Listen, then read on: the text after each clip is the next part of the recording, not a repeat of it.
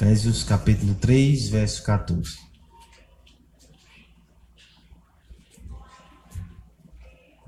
Já dizia o escritor João Guimarães Rosa. Os irmãos estão procurando ainda, né?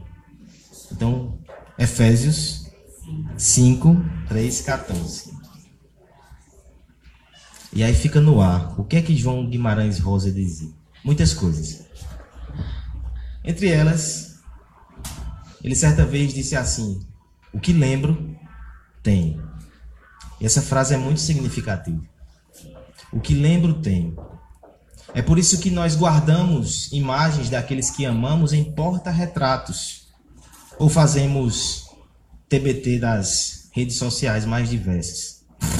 O que lembramos, nós temos. É por isso que colocamos lembretes na geladeira. Ou então colocamos alarmes no celular. Porque o que lembramos, nós temos. É por isso que a Escritura de forma tão aguda, contundente e persistente, nos lembra o tempo todo aquilo que Deus fez por nós, aquilo que nós somos e aquilo que Ele deseja que façamos. O que lembramos, nós temos, nós somos. O Senhor, por Sua graça, nos afasta da amnésia que pode sabotar a nossa vida cristã. Vamos ao texto, Efésios 5, do verso 3 até o 14. Mas a impudicícia e toda sorte de impurezas ou cobiça nem sequer se nomeiem entre vós como convém aos santos, nem conversação torpe, nem palavras vãs ou chocarrices, coisas essas inconvenientes. Antes, pelo contrário, ações de graça. Sabei, pois, isto: nenhum incontinente, ou impuro, ou avarento, que é idólatra, tem herança no reino de Cristo e de Deus. Ninguém vos engane com palavras vãs. Porque por essas coisas vem a ira de Deus sobre os filhos da desobediência. Portanto, não sejais participantes com eles. Pois outrora erais trevas, porém agora sois luz no Senhor. Andai como filhos da luz. Luz consiste em toda bondade, justiça e verdade, provando sempre o que é agradável ao Senhor e não sejais cúmplices nas obras infrutíferas das trevas. Antes, porém, reprovai-as, porque o que eles fazem em oculto, o só referir é vergonha. Mas todas as coisas, quando reprovadas pela luz, se tornam manifestas, porque tudo que se manifesta é luz. Pelo que diz: Desperta, ó tu que dormes, levanta-te de entre os mortos e Cristo te iluminará. Vamos orar pedindo para que o Senhor lance luz nesse texto, ilumine também a nossa compreensão. Pai amado, Pai bendito, nós te louvamos, porque o Senhor nos permitiu participar desse ato de adoração até aqui, Senhor. Como é bom entoar louvores a Ti, como é bom render graças ao Teu nome, como é bom confessar os nossos pecados tendo confiança no perdão que Cristo conquistou. Mas nos aproximamos agora desse momento importantíssimo, Senhor. Porque é o momento que o Senhor usa um pecador para falar de coisas celestiais e gloriosas a outros pecadores que tanto precisam disso.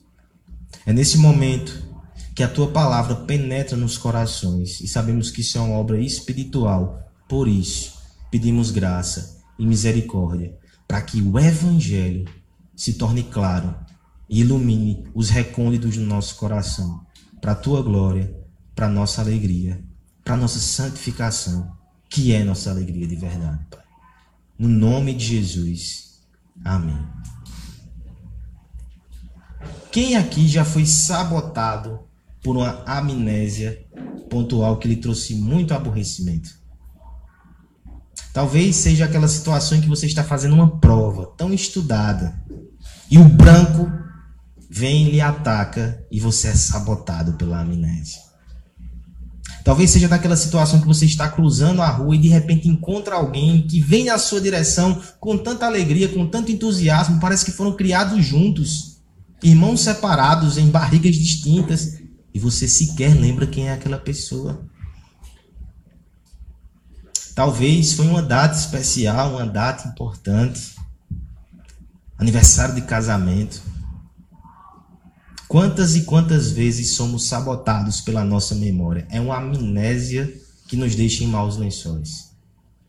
Mas nenhuma situação é pior, por exemplo, daqueles que são acometidos com uma doença mais crônica nesse sentido. Você já presenciou alguém com um famigerado e terrível mal de Alzheimer? As memórias elas vão indo embora pouco a pouco. E aquela pessoa aos poucos vai tornando-se somente uma sombra daquilo que já foi um dia. Sabotados pela amnésia. Se essas verdades nos incomodam do ponto de vista relacional, social, físico e do ponto de vista espiritual, quais são os prejuízos que temos quando a amnésia espiritual nos ataca? Muitas vezes nós esquecemos no calor do dia a dia, nas ondas fortes das tentações, de verdades importantíssimas. Naquele instante, estamos desguarnecidos e sim, somos sabotados pelaquela amnésia. Como já dizia o escritor, o que lembro tenho, o que não lembro eu não tenho. Estou desprotegido. O apóstolo Paulo está falando aqui nos últimos versos sobre santidade, sobre buscar esse tipo de vida como consequência daquilo que Deus fez em nós. É como ele vai dizer no início do capítulo 4, é andar de modo digno do evangelho. Ele vem batendo nessa tecla. Ele nos instruiu a respeito do que é a verdadeira santidade. No sermão passado nós vimos algumas ideias que foram desfeitas como, por exemplo, entender que a santidade é algo profundo e não superficial. Mas, ao mesmo tempo, a santidade é prática e não abstrata. E, por fim, a santidade é relacional. Agora, ele continua argumentando conosco. Ele vai nos ajudar a lutar por uma vida santa. Porque, mesmo entendendo todas essas coisas, ainda caímos, ainda pecamos ainda nos afastamos daquilo que Deus tem para nós, porque esquecemos algumas coisas. Lembre-se, lembre-se. Semana passada nós vimos que a santidade começa na mente, quando eu entendo, passa pelo meu coração, quando minha vontade é curvada a fazer aquilo que o Senhor deseja, e por fim o ato concreto é o final desse processo. Se tudo começa com a mente, se tudo começa com o entendimento correto, a amnésia fulmina a santidade. É um apagão que me vem na hora da tentação. E naquele instante, eu faço coisas que eu não deveria fazer mais. Eu ando por caminhos que não cabem mais nos meus pés. Eu trilho numa direção que não me pertence mais, porque eu fui sabotado pela amnésia. O apóstolo vai nos mostrar nessa noite, no texto que nós lemos, verdades que nós não podemos esquecer para poder andar na luz para poder buscar uma vida de santidade. Em primeiro lugar, dos versos 3 até o verso 4, ele vai nos mostrar que nós não podemos esquecer daquilo que Deus fez para assim sermos santos. Em segundo lugar, dos versos 5 até o verso 10, ele vai nos mostrar que nós não podemos esquecer de quem nós somos, a nossa identidade.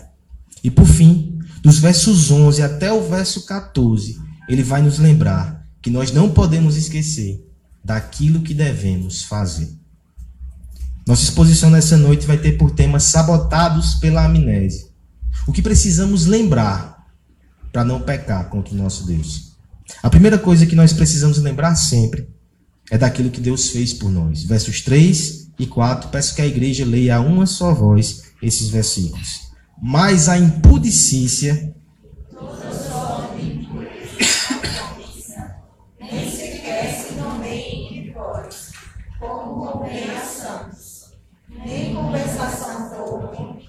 palavras vãs, coisas estas inconvenientes, antes, pelo contrário, ações de graças. Alguém certa vez disse que a humanidade tem uma grande patologia que é a ingratidão.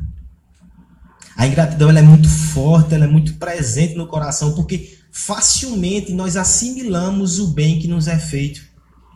Se alguém faz um bem a você, você vai ser grato das duas primeiras vezes que ele faz. A partir da terceira, você trata como se fosse obrigação. Ai daquela pessoa se parar de fazer aquilo. Não é mais favor. agora é um dever. Nós assimilamos isso com muita rapidez, por isso temos uma tendência gigantesca a sermos ingratos. É nesse sentido que homens como Maquiavel, eles fizeram a leitura e passaram conselhos para governantes que vigoram até hoje.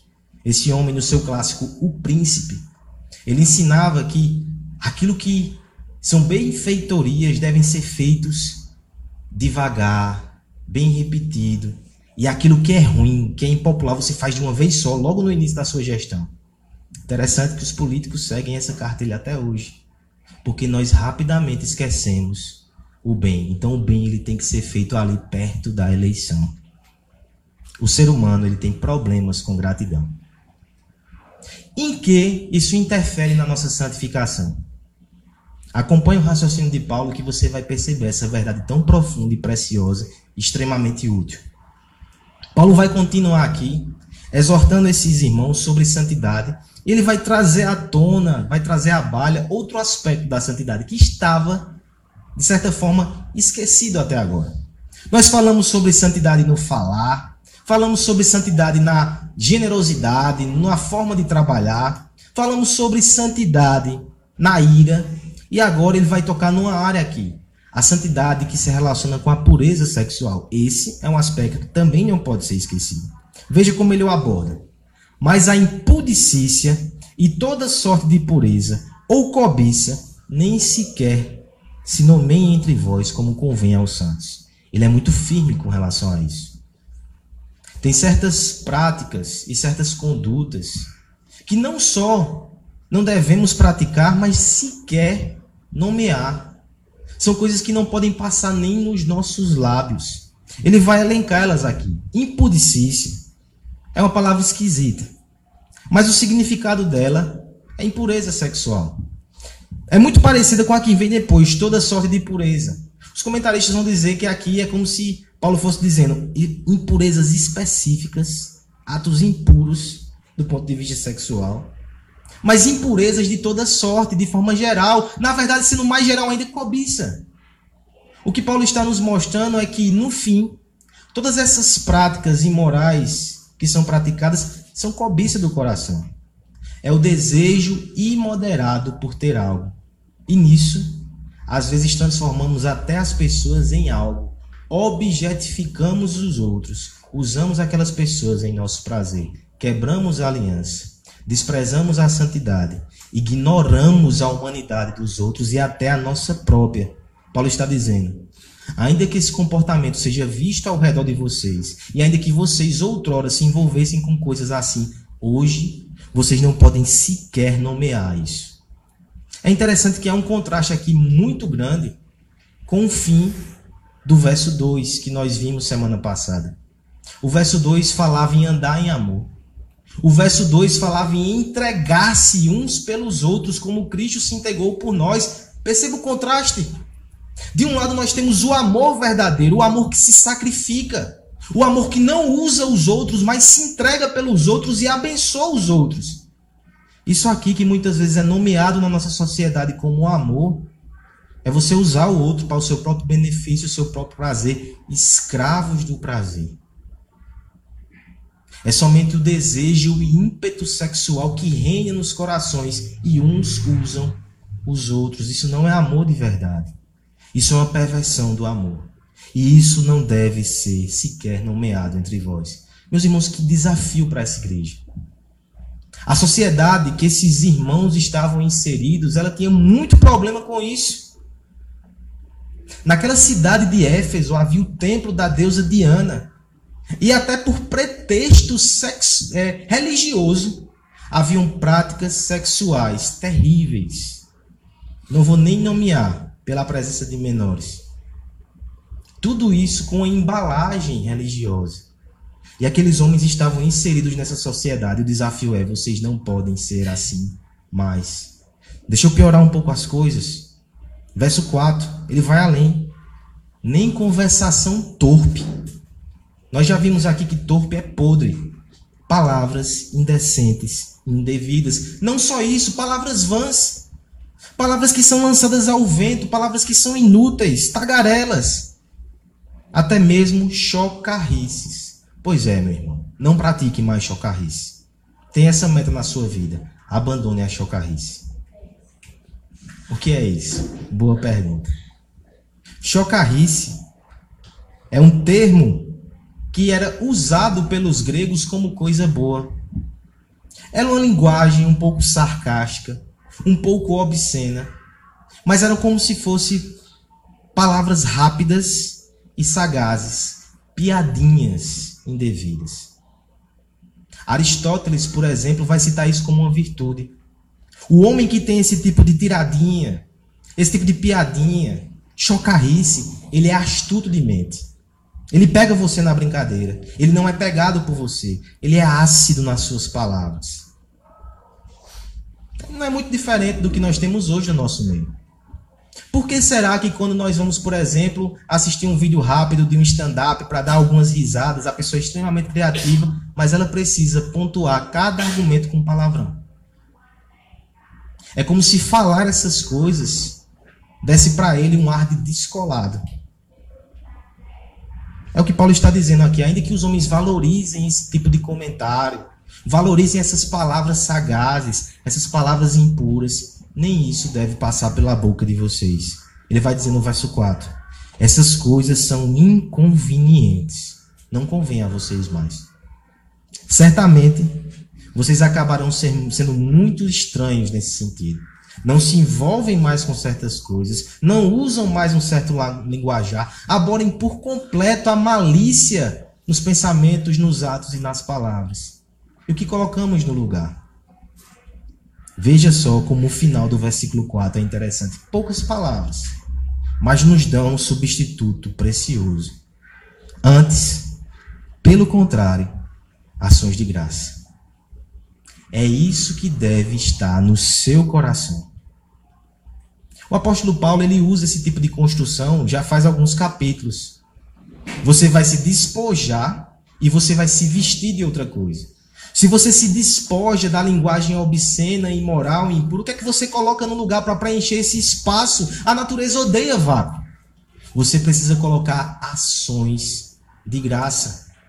O apóstolo está nos ensinando aqui, de forma surpreendente, sublime e profunda, que você blinda o seu coração da imoralidade que vem dele e que vem ao seu redor com ações de graça.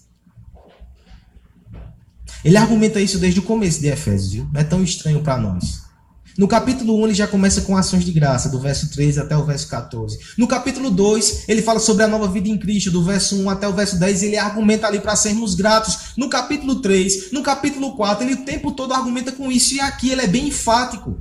Ele nos ensina que só pode haver um coração que não se alegra na imoralidade, que não se alegra na impureza, quando ele é grato. Porque os homens que têm a alma vazia, eles recorrem à impureza para que possam preencher de alguma forma a sua alma. É poucos instantes de prazer para que um coração vazio possa ser intertido. Mas o homem que recebe a graça de Deus, que recebe a dádiva de Deus, que recebe o Evangelho, que recebe o Senhor Jesus Cristo e que recebe outras tantas bênçãos como família, casa, igreja, amigos, ele pode olhar para tudo isso, sentir-se completo e saciado. Ele não precisa recorrer às outras coisas. Meus irmãos, o texto nos ensina que a cobiça e a impureza sexual revelam corações egoístas, incompletos e inseguros. Ao mesmo tempo, aquela pessoa que consegue conservar-se puro, são e respeitoso, ele tem um coração completo. Ele não precisa buscar essas coisas mais. Ele está saciado. Aqui eu me lembro de uma, um conceito muito interessante de um filósofo chamado Roger Scruton. Analisando a sexualidade da nossa geração, ele vai dizer assim: Muitas vezes os homens têm confundido fome com desejo. A fome, ela castiga o corpo. A fome, ela tira a nossa racionalidade. Se eu tenho fome, eu preciso comer. Letícia que o diga. Os momentos que ela fica mais estressada são quando ela, ela está com fome. Fome nos causa essa animalidade, desperta essas coisas no nosso coração. A fome, ela não escolhe. É aquele velho ditado, né? Quem está com fome não escolhe. Como que tem aí na mesa, menino? O desejo é diferente. Porque o desejo é pessoal. Quando pensamos então em relações físicas, emocionais, sentimentais, ali é o reino do desejo. O desejo precisa ser alimentado por outro ser humano e só serve aquele. Aquela pessoa com quem nós temos um vínculo, uma ligação. E o autor vai dizer, nos termos da cultura judaica, um pacto. Olha que interessante. Mas a nossa sociedade tem confundido desejo com fome. É uma fome. É um desejo que virou fome, então eles não escolhem mais pessoas, rostos e nomes, eles transformam os outros em objeto. Quem tem fome não consegue fazer escolhas, não consegue se conter. Mas à luz dessa verdade, desse texto, pensando nesse, nessa, nessa ideia que foi levantada, o homem que está em Cristo, ele tem a sua fome alimentada pelo Evangelho. É por isso que ele pode domar o seu desejo. Não é algo mais que o bestializa como se fosse um animal precisando saciar as suas necessidades físicas. Ele está satisfeito em Deus. Ele já foi alimentado com o pão que desce do céu. Agora o seu desejo, ele está direcionado para as coisas certas. Ele pode ter relações abençoadoras e não relações de consumo, consumir o outro ser humano. Agora ele pode ter um amor genuíno, ele pode ter um amor verdadeiro. Agora ele pode ser grato. Aquele que come e se alimenta, ele levanta da mesa, ele faz a sua ação de graças, ele pode sair tranquilamente para tomar boas decisões e trilhar bons caminhos. Aquele que tem fome não consegue fazer isso. Eu lhe pergunto: você tem sido saciado e você tem sido lembrado diariamente que você comeu do pão que desceu do céu. Ou você, por diversas vezes, tem um apagão moral na sua mente e anda tão faminto, tão desesperado, tão animalesco como qualquer um outro aí que ainda não recebeu a graça de Cristo no coração. Você não consegue olhar para a sociedade ao nosso redor e perceber que esse é um retrato dela. Mas nós devemos ter o coração cheios de ação de graça. Na verdade, o apóstolo nos ensina aqui que nós revelamos com ações se em nosso coração há gratidão ou se há descontentamento. Na verdade, a alegria que brota com a convicção que recebemos tudo o que precisamos por graça é o combustível que nos leva para longe do pecado e nos faz atravessar os desertos da tentação que tentam nos afastar da comunhão com Cristo. Sempre que nos lembramos daquilo que Deus fez por nós, a lucidez do Evangelho invade a nossa mente. Nós somos nutridos, nós somos abastecidos com graça, a nossa vontade se curva, as nossas afeições se encantam, e aí podemos ser santos, e aí podemos ser puros. Talvez seja estranho para alguém da idade de Luan falar sobre essas coisas ainda, eu espero que seja estranho ainda. No entanto, vai chegar uma idade que certas propostas vão chegar no seu ouvido, certos linguajares vão te arrodear. Como você brinda o seu coração hoje, tendo um coração grato? Quanto mais você for grato a Deus pelo que Ele tem te dado, mais o seu coração vai estar protegido contra a impureza. Isso não tem idade, meus irmãos. É para cada um de nós. Jovem, você não vai precisar recorrer a promessas indecentes do computador ou de relacionamentos destrutivos para saciar o teu coração. Se você lembrar diariamente o que Deus fez por você, você não vai precisar recorrer a essas promessas vazias. Casados, sabe o que vai proteger a aliança de vocês daqueles inimigos externos que tentam quebrar a aliança, trazer separação, trazer traição, é se todos os dias você lembrar que Deus foi muito bom com você, te deu a salvação e te deu uma família, te deu uma esposa, te deu os filhos. Não esquece disso. Alimenta o teu coração com ação de graça e assim blinda contra as propostas que esse mundo vai te oferecer todos os dias. É assim que você protege a sua família, o seu casamento. Ação de graça. Um coração grato.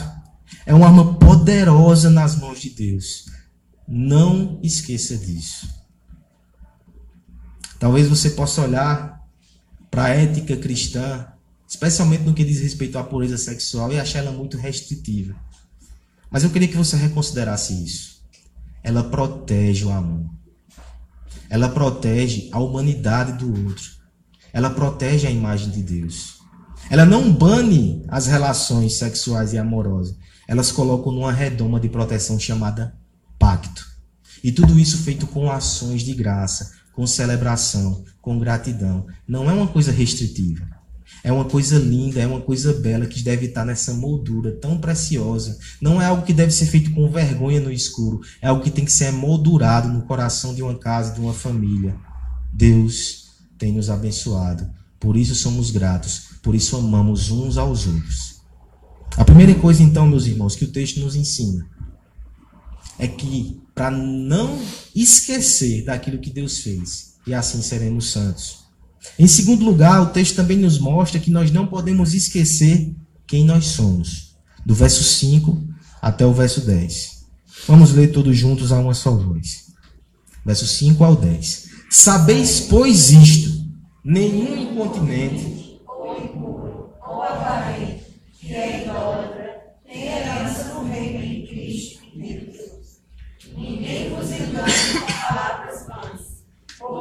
por essas coisas vem a ira de Deus, os filhos da desobediência. Pois não sejas participantes com eles, pois outrora trevas, porém agora sois luz nos tempos. Andai como filhos da luz, porque o fruto da luz consiste em toda bondade, provando sempre o que é agradável. Eis a pior das amnésias, esquecer quem nós somos. Talvez ela seja até interessante como roteiro de filmes de ação, mas na vida prática, esquecer quem se é, imagine que situação terrível. Você no meio do centro de Campina, em plena Maciel Pinheiro, na véspera do Natal, e você esquece quem você é, no meio daquela multidão ensandecida de pessoas atrás dos seus presentes. É terrível. Quantas vezes nós não fazemos esse tipo de loucura na nossa vida pessoal e na nossa vida espiritual? Lampejos de amnésia. Simplesmente esqueço quem eu sou. O apóstolo vai tratar disso agora como a sua segunda exortação e o seu segundo argumento. Perceba como ele é sutil na mudança. Ele ainda está falando daqueles mesmos pecados que ele vem combatendo, mas ele muda o enfoque. Do verso 5 e do verso diante, ele não fala mais de atos em si. Ele fala de pessoas. Na verdade, ele fala de identidades. Tanto é que a sentença aqui pesada que está sendo dada não é contra as pessoas que cometeram esse tipo de pecado, necessariamente. Você pode sim ter cometido adultério e mesmo assim ter sido perdoado pela graça de Deus. Você pode ter tido uma prática de vida impura, talvez cometido uma impureza essa semana e mesmo assim ser perdoado por Deus. Você pode ter um coração cobiçoso e avarento e idólatra, como ele diz, mas que está sendo trabalhado pela graça do arrependimento e mesmo assim você vai estar com Deus no céu e com Cristo. Mas o que ele diz é identidade. Se é isso que define quem você é, se você não é um pecador arrependido, mas você é um pecador por si só, e a sua identidade é ser alguém que é incontinente, impuro e avarento, você está com sérios problemas. Os homens que têm esses pecados como o seu respirar, o motivo da sua vida, o traço distintivo de quem ele é, tem sérios problemas. Incontinente, impuro e avarento. Perceba que o uso dessas três categorias, ela está explicando os pecados que ele mencionou antes. Incontinente é aquele que não se contém em se entregar à pureza. Impuro, já está dito. E avarento é aquele que cobiça. Ele vai dizer: esse é idólatra. As coisas estão juntas aqui. Muito interessante como Paulo amarra aqui pecados que talvez você não faça relação na sua cabeça. Mas a impureza tem tudo a ver com a avareza. Eu amo as coisas, idolatro as coisas acima de Deus, acima dos homens. Por isso que eu transformo até as pessoas em coisas para saciar o meu desejo. A avareza não está distante da impureza. Tem gente que gosta de combater demais os pecados da avareza, os pecados sociais, os pecados econômicos, mas faz vista grossa aos pecados sexuais. Outros focam a sua, o seu canhão e as suas batalhas nos pecados da moralidade, mas esquecem de combater a avareza e a cobiça. Paulo diz: tudo está no mesmo saco. Nenhum desses estará no reino de Deus. Isso aqui, meus irmãos, é para nos lembrar como é sério carregar esse tipo de identidade. Como é sério ser definido por essas práticas. Veja o alerta que ele vai dizer no verso 16: Ninguém vos engane com palavras vãs. Porque por estas coisas vem a ira de Deus sobre os filhos da desobediência. Por favor, meu irmão, ouça como isso é sério. A todo tempo e em toda geração, desde o Éden. Olha o Éden aí mais uma vez. Quem veio hoje de manhã vai lembrar do que falamos. Desde o Éden, a serpente já está ali para dizer: não tem nada a ver, não, vá.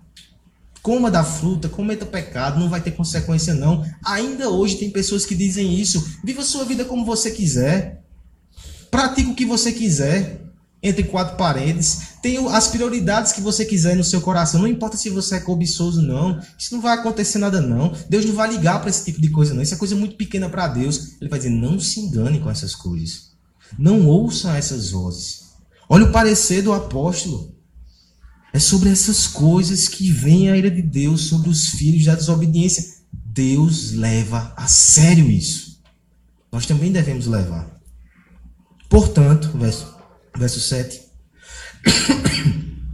Portanto, não sejais participantes com eles. O apóstolo diz: não seja cúmplice mais desses atos. Não se envolva mais com esses princípios, pois outroras erais trevas.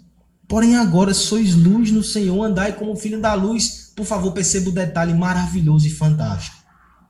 O apóstolo não está apelando para nós como diz, vocês estão nas trevas, nas luzes, andem na luz, ele diz, vocês são luz. Isso diz respeito à identidade. Esse é o assunto desses versos que estamos aqui analisando.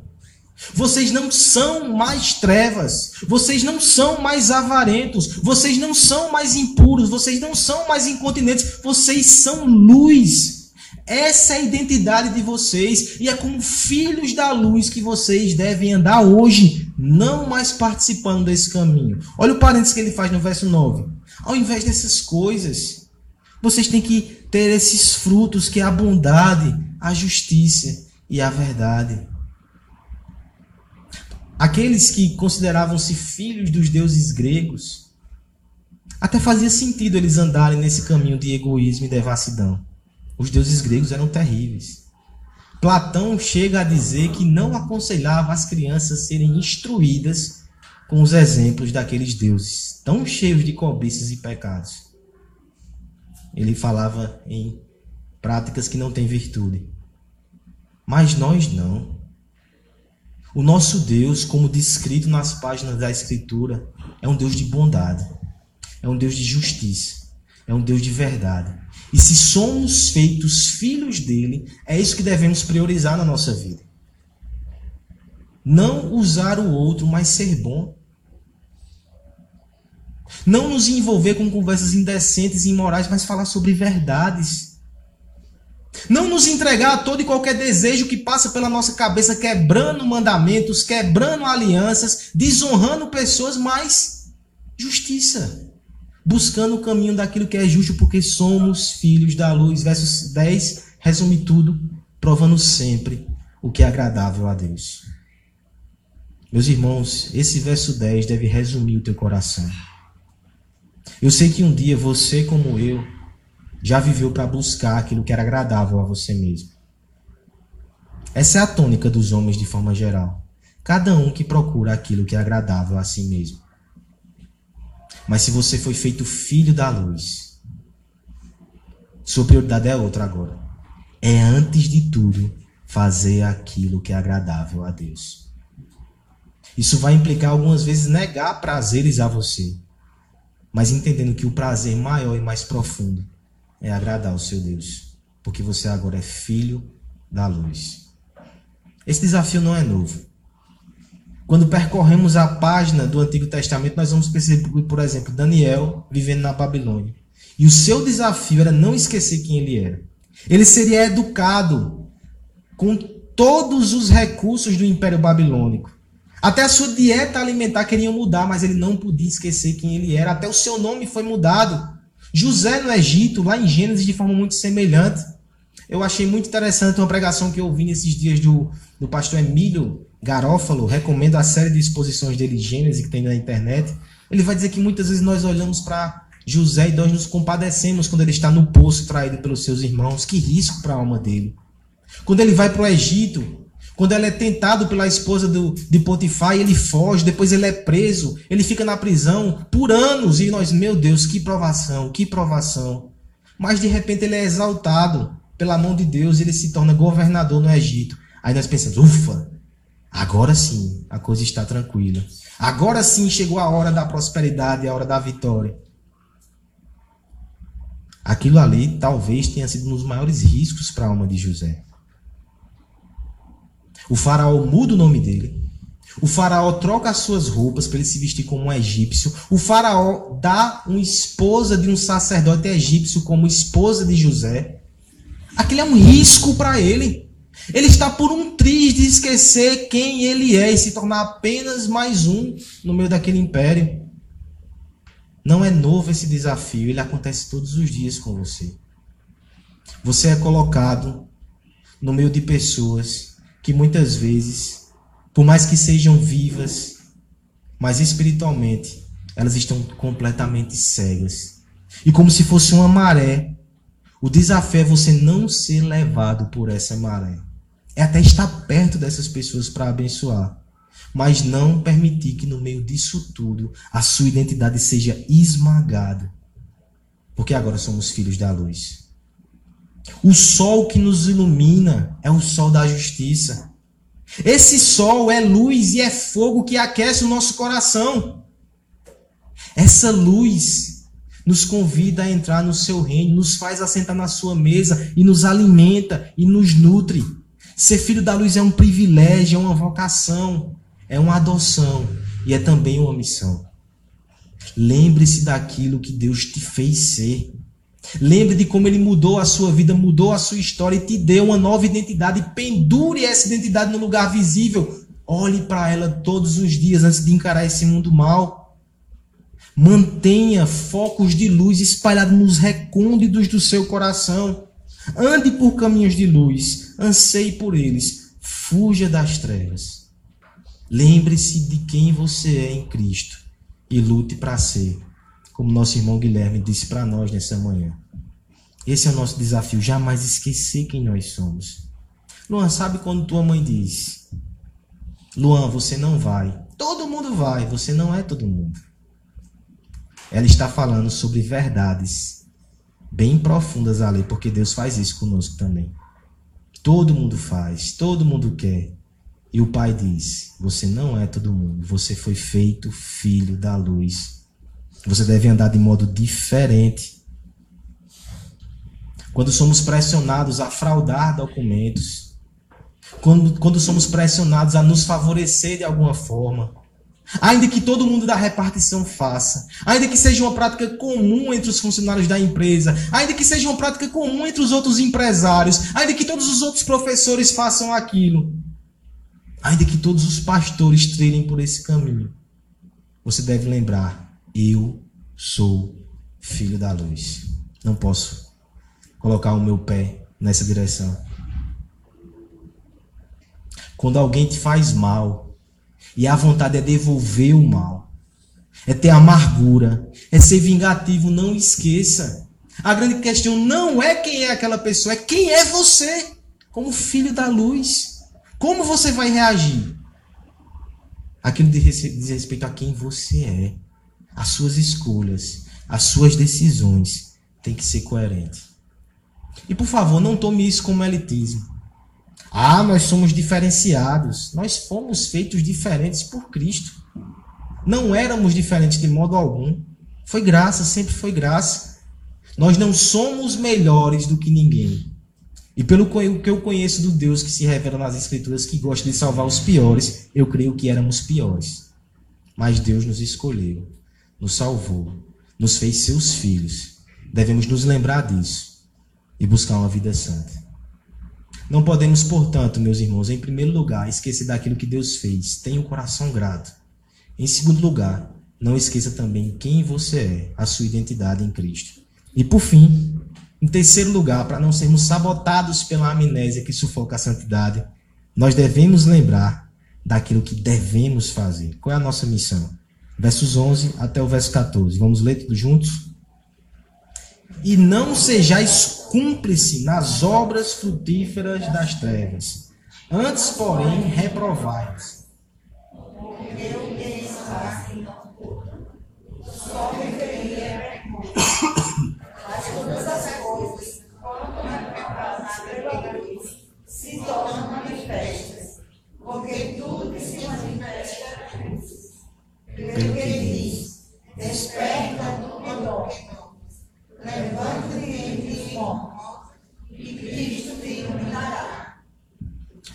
Coisa terrível.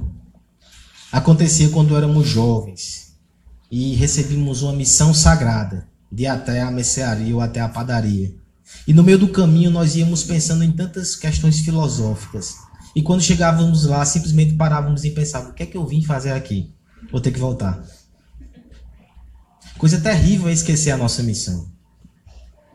É como, por exemplo, um policial que um dia foi convocado para servir e para proteger. E agora ele comete crimes. Ele esqueceu a sua missão. É como um professor que foi vocacionado para abençoar e para apresentar os alunos ao conhecimento, essas duas partes, para que eles vivam em comunhão e unidade. Mas de repente ele não ensina mais, ele entra no piloto automático. É a enfermeira que não cuida.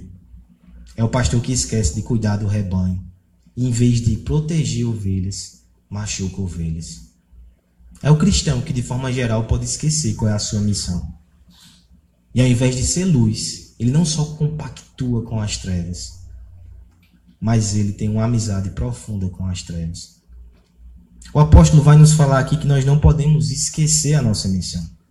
Olha como ele vai aumentar o grau aqui da responsabilidade. Não só não seja cúmplice. Essa é uma mensagem que eu espero que esteja clara. Nós não podemos ser cúmplices. Mas ele vai dizer: Não sejais cúmplice nas obras infrutíferas das trevas. Antes, porém, reprovais. Você consegue perceber como está um pouco mais pesado aqui? Isso realmente nos tira da zona de conforto. Porque já é difícil você estar no meio ali de tantas pessoas e elas cometem pecados e você se exime daquilo, você se afasta daquilo, você sai discretamente. Mas o apóstolo diz: você tem que fazer mais.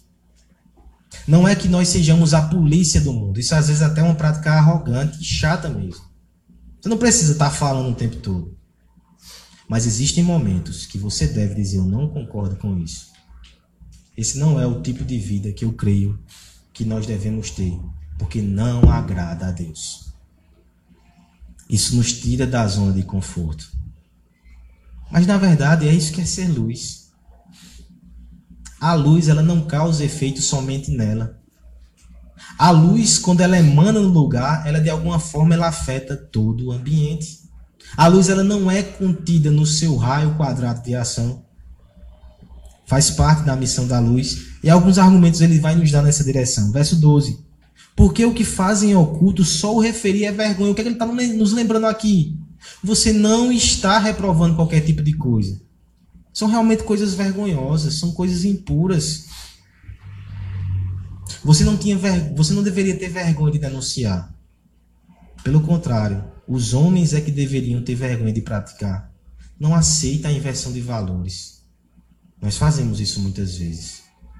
Quem aqui nunca teve vergonha de fazer o que é certo? Não tenha vergonha. Vergonhosa são essas práticas. É interessante que tudo que se faz no escuro é vergonhoso. E aqui eu não me refiro somente às práticas relacionais ou sexuais Problema nenhum fazer isso no escuro, dentro dos padrões bíblicos. Mas, por exemplo, quando queremos agir com fraude, é no escuro que nós fazemos essas coisas. Quando queremos prejudicar alguém, é no escuro de um cochicho que combinamos as nossas artimanhas. Se os homens fazem isso nos escuros, essas práticas reprováveis, como luz, É o nosso papel ser uma bandeira fincada onde estivermos. Não concordamos com essas práticas. Verso 13. Mas todas as coisas, quando reprovadas pela luz, se tornam manifestas, porque tudo que se manifesta é luz. Ou versozinho difícil de compreender. Porque parece um jogo de palavras que a priori nem faz tanto sentido assim. Mas de tantas e tantas discussões sobre o significado, eu gosto da interpretação que diz o seguinte: como assim tudo que se manifesta é luz? Quando a luz chega, ela comunica a sua luminosidade com os objetos que são apontados por ela, mesmo que sejam objetos impuros. Ah, esclareceu muito. Nossa, como ficou claro agora. Deixa eu tentar exemplificar. Enquanto a luz, a esperança. A melhor forma de manter um problema difícil com esperança de resolver é quando você traz para a luz. Enquanto está em trevas, enquanto está oculto, é algo sem esperança. Ou seja, ainda que o mundo se incomode com o padrão e a ética cristã e bíblica que pode alcançar o ambiente que você está, eles precisam disso. Porque no meio de tudo isso, algum daqueles ali de repente vai ser incomodado. E você não sabe o trabalho que Deus pode estar começando no coração de uma pessoa através disso. Quem aqui nunca passou por isso? de conviver com algum cristão que por muito tempo você julgou até chato, porque você não entendia os seus princípios, mas aquilo como um aguilhão feria a sua consciência. Alguns anos depois, a graça por fim conquistou o seu coração e você entende que Deus começou a trabalhar no seu coração já ali. Se você ama as pessoas ao seu redor, por favor, não deixe ela no escuro. É muito mais do que liberdade de consciência. Respeite a liberdade de consciência, mas por favor tenha consciência. Essas pessoas precisam saber que existe trevas, existe luz, porque enquanto todos estão no escuro, é fácil se enganar. E é fácil caminhar por esse caminho de morte sem perceber. Mas tudo que é trazido à luz é manifesto. O final do texto termina com uma espécie de imperativo, pelo que diz: Desperta, ó tu que dormes, Levanta-te de entre os mortos, e Cristo te iluminará. Pela construção, isso nos levaria a crer que era uma passagem do Antigo Testamento, mas você não vai encontrar ela de forma literal. Você vai encontrar alguns pedaços de Isaías que parecem com algumas frases dessas. Mas a maioria dos intérpretes entendem que isso aqui é uma canção que a igreja primitiva cantava. Possivelmente até no ato do batismo. Desperta, tu que dormes. Levanta-te dentre os mortos e Cristo vai te iluminar. Isso aqui é uma convocação à guerra que eles cantavam. É o apóstolo lembrando com graça, meus irmãos, essa é a missão de vocês. Se o mundo está escurecido, só há esperança para esse mundo, enquanto haver esses pequenos focos humildes, modestos de luz, mas colocados nas mãos do Deus Todo-Poderoso. Enquanto a igreja, enquanto há cristãos a esperança para esse mundo e vocês devem espalhar essa luz, pureza, generosidade, fé, confiança na mão de Deus. É isso que vocês devem espalhar nesse mundo tão escuro. O desafio para nós, meus irmãos, é mais do que simplesmente se abster. É mais do que uma atitude meramente passiva, é uma atitude passiva de transformação de realmente apontar, de mostrar, de pregar, de ensinar, e de apresentar uma alternativa. Essa semana eu estava vendo um depoimento que de alguma forma me lembrou um pouco esse contexto aqui. Me lembrou um pouco de como esse mundo é um mundo de trevas e como as trevas estão perto e a gente ignora. Um árbitro de futebol, hoje aposentado, chamado Márcio Chagas, ele ficou conhecido há um tempo atrás pelo incidente de racismo. Ele, um homem negro, tornou-se hábito lá no Rio Grande do Sul. E aí você já começa a imaginar como esse contexto era complicado e de fato era. Entre tantos incidentes que ele narrou na entrevista, um marcou seu coração profundamente. Foi na cidade de Bento Gonçalves, o jogo de, do esportivo contra o Veranópolis em 2014. Árbitros são xingados e você sabe disso. E talvez você até xingue, espero que não use palavrões. Só questione a sua habilidade profissional de forma educada, né, no calor da emoção. Mas ele disse que percebeu que ali seria diferente, porque ele foi xingado assim que chegou. Começou nem o jogo, já começou o xingamento. Xingamentos raciais. Quando terminou o jogo e que o time da casa perdeu, aí o negócio ficou feio. Uma das palavras que mais o machucaram, que foi dado por um homem na arquibancada que estava com seu filho pequeno, ele disse: Matar negros não é crime, é adubar a terra. Aquele homem foi pro vestiário consternado. E de repente os policiais que o acompanhavam disseram: Você não vai colocar isso na súmula, né? Ele disse: Claro que vou. Por que eu não colocaria? Ele foi tomar o seu banho, foi trocar as suas roupas. Quando ele chega no estacionamento, o seu carro está todo manchado com cascas de banana. As portas estão amassadas. Ele tenta ligar a ignição e cascas de bananas haviam sido colocadas pela ignição. Ele se frustra, ele se ira, e ele revela que o desejo do seu coração era entrar no vestiário e sair derrubando tudo. Mas no meio daquela situação, ele lembra do seu filho, de oito anos. Ele diz: O que é que meu filho vai pensar de mim? Eles estão me chamando de macaco. Eu não posso me comportar como um macaco. Eu não posso ser um ser irracional que me entrega à violência. Interessante, né? Ele lembrou quem ele era. Ele não era aquilo que estavam dizendo dele. Ele simplesmente foi para casa. Ao chegar em casa, inquieto, ele não consegue dormir. Porque se por um lado ele já havia sido muito homem, muito forte para não reagir, por lembrar quem ele era, ele sentia que devia fazer um pouco mais. Ele lembrou-se do seu pai, ele pensou no seu filho e disse: Eu preciso fazer alguma coisa para não deixar essa situação mais se repetir, ou pelo menos tentar. E ele escreveu um texto relatando todo o incidente, ele enviou para vários jornalistas. Seis horas da manhã o seu telefone toca. É o presidente da Federação de Futebol do Rio Grande do Sul. Como é que você faz isso?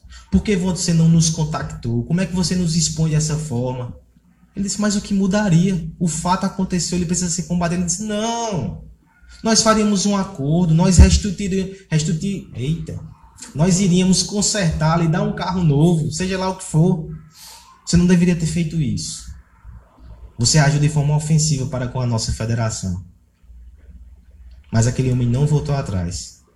Porque ele entendeu que ele não simplesmente deveria se conformar e não reagir mas ele deveria agir de forma ativa. Esse era o seu dever, essa era a sua missão. No mundo de trevas, meus irmãos, não basta para nós não reagir. Não basta para nós não ser cúmplices. Não basta para nós não nos envolver. Nós precisamos ser ativos. Precisamos lembrar de quem somos, precisamos ter o coração grato, mas também precisamos pensar na nossa missão aqui. Se o Senhor deixou focos de luz nessa terra, é para que de alguma forma nós possamos espalhar um pouco de luz nesse mundo. Ainda que isso cause aversão, o mundo precisa disso, mais do que ele entende. É vivendo no meio de uma sociedade onde todos amam a si mesmo com amor incondicional, onde todos são mimados, que nós devemos viver no meio de uma comunidade de verdade, de franqueza, de sacrifício e de renúncia.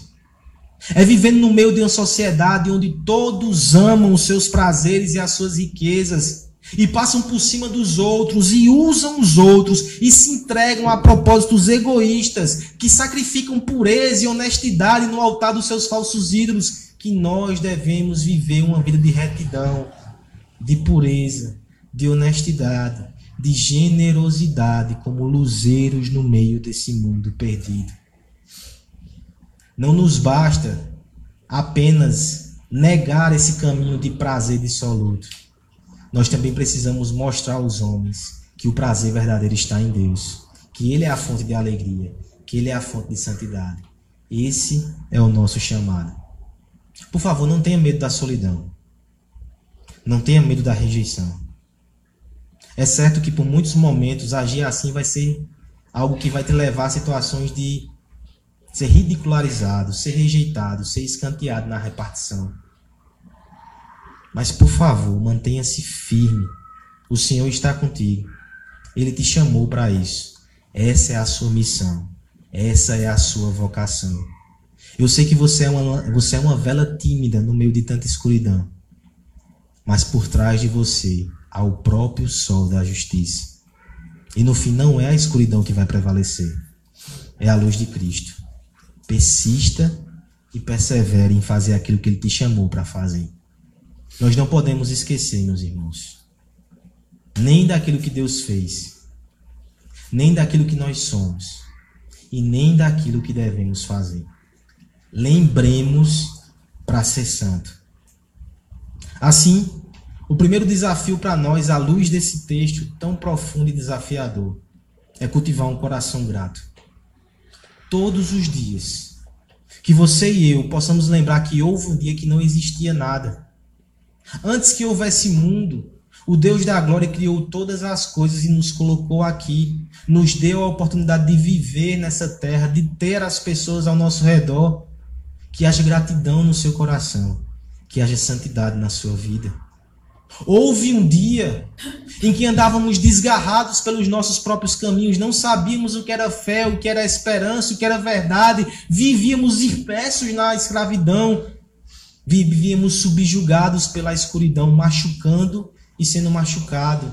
Mas Cristo machucou-se por nós, levou a nossa impureza, nos trouxe para a sua família, nos deu uma nova vida, nos deu um recomeço, nos deu a salvação. Que haja gratidão no seu coração, que haja santidade na sua vida. Houve um dia que os seus sonhos eram apenas sonhos mas você olha para trás e percebe como Deus interviu com bênção e com providência na sua vida. Tem te dado família, casa, amigos, crescimento profissional, amadurecimento na fé. Cultive gratidão no seu coração e colha santidade na sua vida para ter todos os dias. Por favor, não saia de casa sem alimentar a sua alma sem gratidão, porque o mundo lá fora é perigoso e o seu coração é cúmplice. Alimente o seu coração com gratidão antes de enfrentar o dia. Isso serve para amanhã, na segunda-feira, bem cedinho.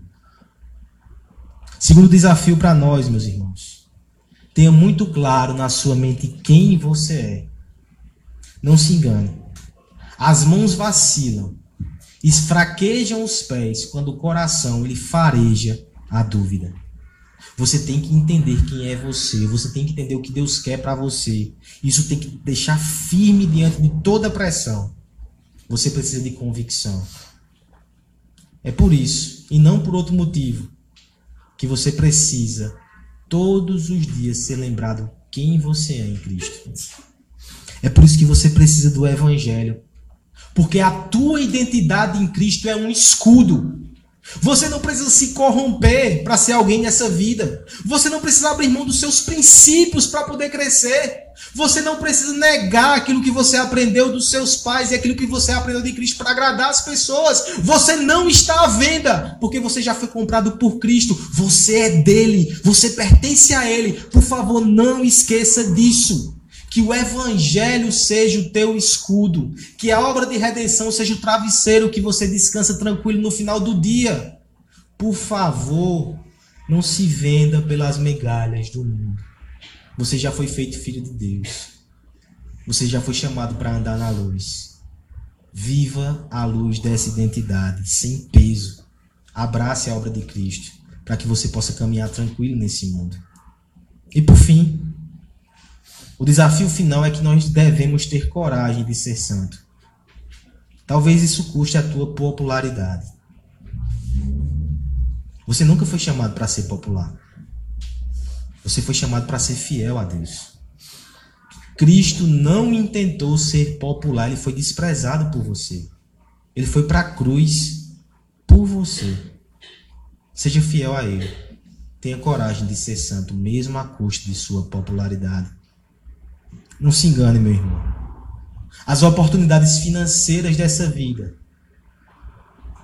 elas não derramarão sangue por você. Pelo contrário, elas exigirão que você derrame sangue por elas no altar do sucesso. E no final você vai perceber que não valeu a pena. Não ceda. Tenha coragem de fechar algumas portas. Tenha coragem de dizer não a algumas propostas Você foi comprado pelo sangue de Cristo. Não se venda barato para o mundo. O teu prazer, ele não pode redimir a tua alma. Ele não pode satisfazer o teu coração de verdade. Ele não pode afastar a tua culpa. Ele não pode abrir os portões do céu para você. Por isso, não dê asa a ele, não seja um escravo dele. Antes, que seu prazer esteja em Cristo.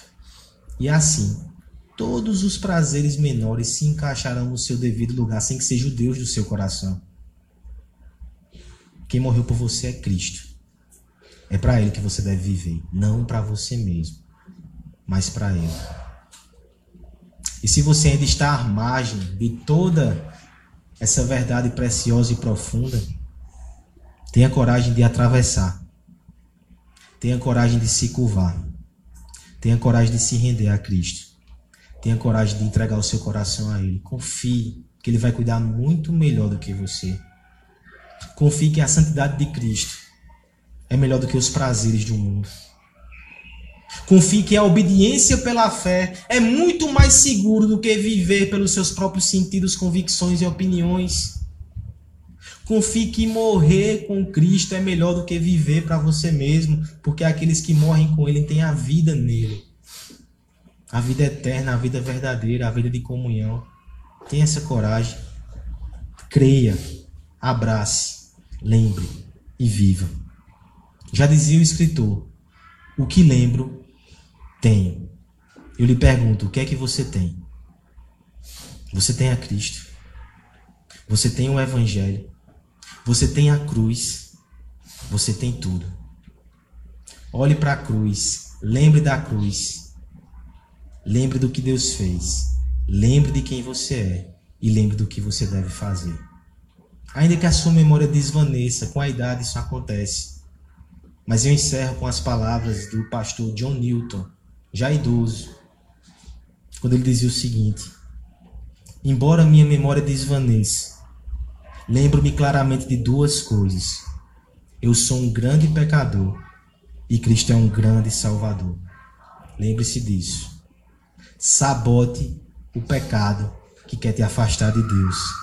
Lembre-se do seu Salvador crucificado. Abrace o Evangelho e viva de modo digno do Evangelho, para a glória do Deus que nos salvou.